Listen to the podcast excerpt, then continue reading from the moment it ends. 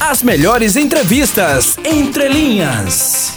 Então, nós vamos fazer a entrevista do dia é, hoje e amanhã com os candidatos a, a OAB Alagoas, né? Com as chapas, né? Os representantes das chapas concorrentes à OAB Alagoas, é, no qual nós vamos dar é, o mesmo tempo, né? Para que os, os, candidatos possam falar, tanto o representante da chapa 1 hoje, como o representante da chapa 2, é, para que eles possam se posicionar né? e trazer aqui suas propostas. E eu tenho aqui na linha hoje é, o candidato pela chapa 1 OAB com você, Edinaldo Maiorano, o qual desde já eu agradeço a gentileza de atender ao convite do Jornal da Mix. É, candidato Edinaldo Maiorano, seja bem-vindo. É, muito obrigado, Mozinho, Cícero Filho e demais a, amigos e ouvintes da Mix FM.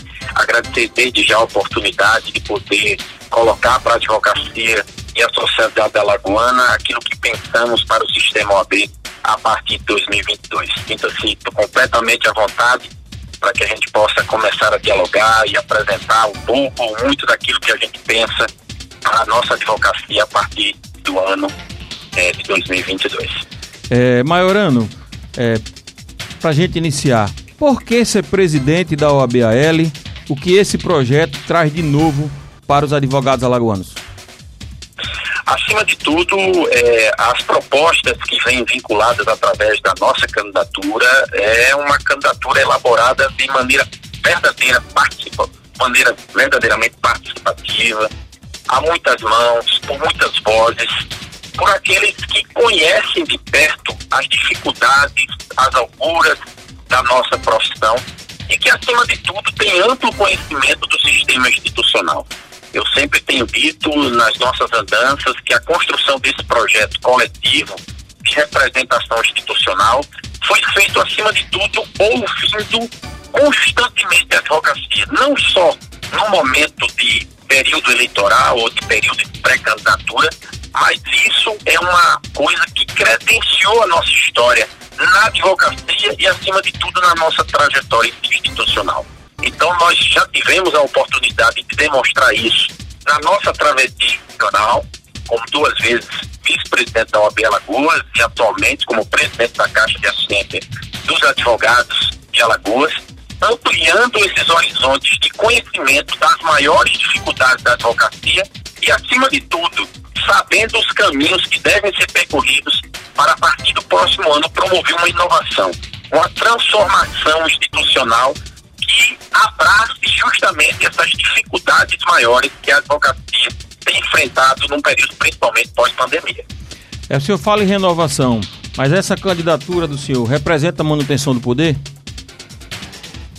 Veja bem, eu acho que acredito que manutenção do poder é uma palavra que tenta, talvez, muitas vezes, distorcer aqueles que estão no sistema institucional prestando seus serviços de forma voluntária e que foram abraçados pelas suas ideias ao longo de, um, de uma trajetória institucional que sempre buscou tratar com respeito um distinto, sem sectarismos, com inclusão, com verdadeira participação. A história da advocacia de Alagoas tem muitas pessoas que ao longo desses anos, de todos esses anos de, de existência da nossa seccional, também galgaram vários caminhos dentro do sistema institucional e eles devem ser respeitados e aplaudidos. Aplaudidos também a advocacia, que de forma democrática, de forma respeitosa, ao longo dos anos, também tem credenciado muitos nomes para serem partícipes e protagonistas de uma história institucional. É isso que deve ser credenciado, é isso que deve ser vislumbrado. Manutenção de poder o poder de representatividade maior não pertence, não pertence ao presidente da Ordem dos Advogados do Brasil. Pertence sim à advocacia. É a advocacia que credencia, que condiciona e que leva um maior, um, uma pessoa que se habilita a um projeto de representação institucional ao mais alto patamar de, de, de sua representação institucional a nível local e a nível dos demais estados, né, subseções do interior do estado. Então, essas situações dizem respeito, eu acho, que a credibilidade que a advocacia tem dado à minha pessoa e às outras pessoas que, ao longo de suas histórias, construíram também um legado de respeito e de, mais, e de cada vez mais de autenticidade, de inclusão e de participação à profissão tão nobre que é a advocacia de Alagoas. O senhor falou, é, candidato, sobre as agruras da profissão. Na sua avaliação, qual a maior dificuldade enfrentada pela advocacia alagoana? Veja bem, nós temos muitas dificuldades, meu caro. Ah, eu acho que é, as bandeiras permanentes do sistema institucional, elas têm que galgar principalmente, principalmente e de forma continuada pelo respeito às prerrogativas do advogado. Nós temos que criar, começar a criar cada vez mais uma cultura de respeito é, a essas prerrogativas do exercício profissional que de forma cotidiana vão vem sendo historicamente violentadas, vem sendo é, constantemente sendo enfrentadas por aqueles atores que fazem parte do exercício do poder, é, do exercício jurisdicional, bem como a todos aqueles envolvidos na atuação do advogado. Então a gente precisa cada vez mais fazer essa interlocução com todos esses atores envolvidos e criar um senso de responsabilidade coletiva para que a sociedade possa enxergar de que a violação das prerrogativas da advocacia corresponde a uma violação aos próprios, a uma violação aos direitos da cidadania. É... Prerrogativa profissional não é privilégio, é garantia de exercício profissional e garantia do exercício do cidadão. Eu acho que essa é a bandeira mais permanente de luta que a qualquer bandeira do sistema institucional deve travar. O respeito às prerrogativas profissionais do advogado. Por falar em, em dificuldades, candidato, a morosidade do Poder Judiciário é também um dos grandes problemas né, enfrentados pela advocacia. Qual a proposta da Chapa 1 para resolver essa grave problemática? Coisa é continuar o diálogo permanente com os órgãos do Poder Judiciário, mas esse diálogo tem que ser contundente, tem que ser altivo e, acima de tudo, respeitoso. Como sempre foi é, tratado as bandeiras institucionais de defesas, é, das defesas da, da questão da celeridade do Poder Judiciário. É preciso cada vez mais tornar efetivo o princípio constitucional da efetividade, da eficiência e da celeridade na prestação judicial. Então a OAB tem que estar de portas abertas para dialogar com todos aqueles atores envolvidos no sistema de prestação jurisdicional, se colocando à disposição e recebendo as ideias não só da própria advocacia, mas acima de tudo estando abertos ao diálogo com as entidades representativas de todos aqueles que estão dentro do sistema de justiça. Então, essa necessidade, ela tem que ser constante. Ela tem que ser respeitosa, mas acima de tudo tem que ser altiva, para que a sociedade tenha o devido respeito e a devida, é, o devido alcance das garantias constitucionais que são principalmente o da efetividade da prestação judicial e a garantia do devido processo legal, mas de forma célere, ágil e eficiente. É isso que é o papel da OAB é, de forma permanente e é isso que vai ser cada vez mais potencializado e alargado dentro da nossa gestão. O jornalista João Mozinho tem uma pergunta para o senhor, candidato.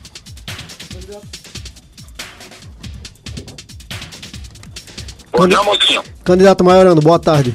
É, Maiorano, muitos advogados reclamaram que a OAB apresentou uma proposta de anuidade zero é, para a classe e durante a, a, pandemia esse valor foi cobrado em sua totalidade. Como você observa essa questão? Meu caro, veja bem, é, eu acho que essa aí tem uma questão muito grande de ser, de ser alargada. É, a situação referente às anuidades, ela importa muitas vezes em renúncia de receita. E renúncia de receita ela pode ser interpretada como crime de improbidade administrativa. O que nós fizemos, né, foi justamente em todas as gestões elastecer a situação referente à possibilidade de parcelamento das dívidas referente à, à questão à questão das anuidades nesse período de pandemia, bem como a garantia do exercício do direito de voto ela vai ser garantida para sim para aquele advogado que está adimplente até 2020. A partir de 2022, a gente vai fazer um novo projeto para que esse parcelamento das anuidades seja lá assistido nos anos de 2020 e 2021, que é o período mais crítico né, da, da pandemia. Nós vamos elastecer isso em 24 meses.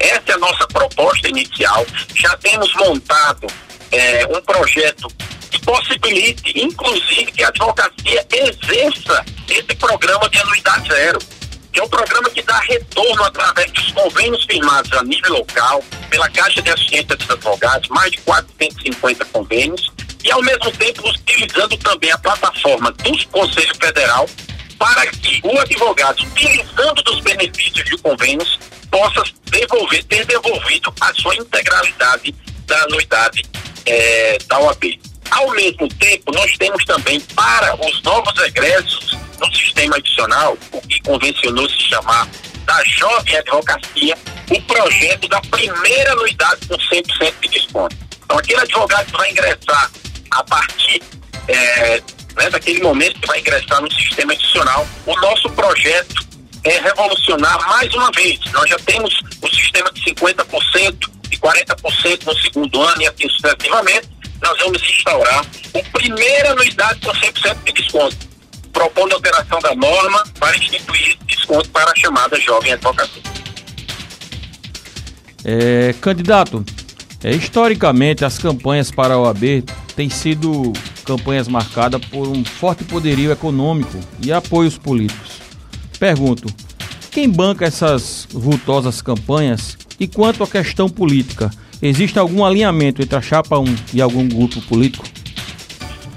Meu caro, veja bem, as campanhas da OAB são feitas por muitas pessoas. Uma chapa é integrada por 86 advogados, que normalmente e historicamente se cotizam de acordo com as suas possibilidades, de acordo com, a seu, com a, a sua necessidade de se empenhar na campanha, né? E a gente se cotiza, como se faz, né? Normalmente todas as campanhas institucionais. Então é isso que a gente tem feito. Aqueles que puderem contribuir, contribuem. Aqueles que não puderem contribuir, contribuem com seu trabalho, com seu entusiasmo, com seu empenho, com a sua colaboração com as ideias, trazendo novos projetos institucionais e é isso que nos credencia a, firmar, a formar um grupo forte, representativo e que conhece os caminhos institucionais para promover as mudanças e as transformações que a advocacia e a sociedade tanto necessitam. Certo? É isso que nos é isso que normalmente historicamente se faz dentro das situações de uma eleição institucional. No que se refere a alinhamentos políticos, é necessário que a, a OAB e os seus representantes institucionais ele dialogue com todas as esferas de poder. Todas. Muitas demandas institucionais elas necessitam dessa interlocução constante com todos os poderes da República, todos os poderes constituídos. Sem que isso represente relação de dependência, subserviência ou qualquer coisa que macule a trajetória institucional certo? Obviamente existem alguns colegas que inclusive são advogados e que por algum momento, né, em alguma fase da sua vida, é, por liberdade democrática, por aquilo que é garantido pela Constituição, pela liberdade de expressão, muitas vezes eles são advogados, têm direito ao exercício do voto e congratulam isso através de uma ou outra candidatura. Mas a questão de alinhamento político o nosso alinhamento político é com a Constituição da República e o nosso partido é a advocacia. É isso que eu tenho a dizer para toda a advocacia e para a sociedade. Aqueles advogados que eventualmente exerçam ou exerceram algum cargo público ou alguma é, linha política né, partidária, eles estão livres para manifestarem o apoio e para congratularem os seus votos de acordo com o que prevê o Estatuto da Advocacia e a própria legislação eleitoral. É, candidato, é, a OAB Nacional sempre foi referência de luta nos momentos importantes do país, a gente sabe disso, né? É, a exemplo da redemocratização, né? No enfrentamento à ditadura, enfim. Entidades como o CRM e o CFM, né, o Conselho Regional de Medicina e o Conselho Federal de Medicina, têm sido duramente criticadas pelo desserviço prestado né, nesse momento tão difícil do país. Como o senhor avalia a participação da OAB diante desse cenário nacional, a OAB local? Veja bem, a, é como eu tenho dito, a, a participação da OAB deve ser primeiramente, primeiramente primordialmente de respeito às instituições democráticas, ao Estado Democrático de Direito e às garantias maiores constitucionais. Essas bandeiras elas devem ser permanentes, sólidas e intransigíveis. Isso não se negocia. Essas situações referentes a essas bandeiras permanentes de defesa intransigente dos princípios constitucionais, a gente não negocia. A gente dialoga sobre a questão da evolução e da eficiência prática de qualquer política pública, de qualquer situação que denote o respeito às garantias constitucionais. Eu penso que efetivamente existiram sim algumas, alguns desalinhamentos do ponto de vista de algumas instituições, e aqui me refiro especificamente a um direcionamento é, um pouco é, que eu discordo parcialmente de algumas situações postas no cenário nacional, mas essas bandeiras que a gente defende, elas precisam estar completamente alinhadas com o que prevê a nossa Constituição, o nosso prevê o nosso Estatuto da Advocacia e o Regulamento Geral da OAB tem alinhamentos partidários ideológicos, tem alinhamentos de defesa de A ou de candidatura A ou B, de posição política A ou B. A ordem é plural e assim tem que ser. A ordem tem que respeitar a pluralidade de ideias, a pluralidade e diversidade social. É isso que a gente se propõe de forma a garantir o exercício pleno de todas as garantias constitucionais.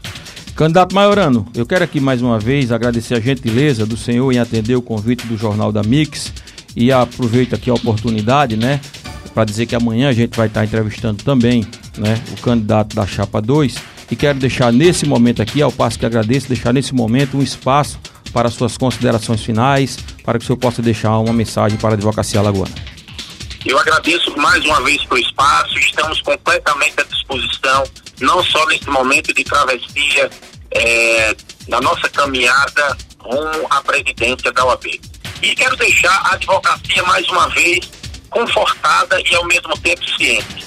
Ciente de que a nossa trajetória na vida, na advocacia, na caminhada, do, é, na caminhada institucional, certamente nos credencia a viver esse momento. E o momento também de agradecer a todos que estão nesse momento alinhados com os nossos propósitos, com os nossos ideais de bem servir a advocacia de Alagoas a advocacia de Alagoas pode ficar tranquila, porque esse projeto não é um projeto pessoal, não é um projeto de um sonho que se sonha só, é um sonho que, ao mesmo tempo, é conclamado e sonhado por toda a advocacia de Alagoas. Então, meu abraço é, cativo, verdadeiro, de eterna gratidão a todos que estão é, e acreditando nesse projeto. E, mais uma vez, é, agradecer por esse espaço, esse espaço democrático, e espero que esteja sempre de portas abertas para a OAB e para a, para a cidadania e advocacia de Alagoas.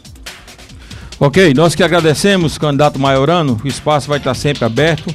A gente tem um papel aqui a cumprir, um serviço a cumprir à sociedade. É, desejamos boa sorte ao candidato. Amanhã estaremos, como já dissemos aqui, entrevistando o candidato à presidência da OAB pela Chapa 2, o Wagner.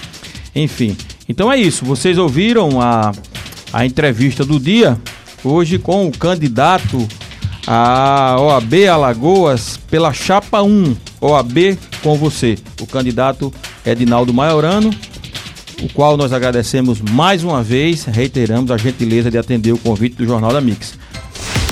As melhores entrevistas, entre linhas.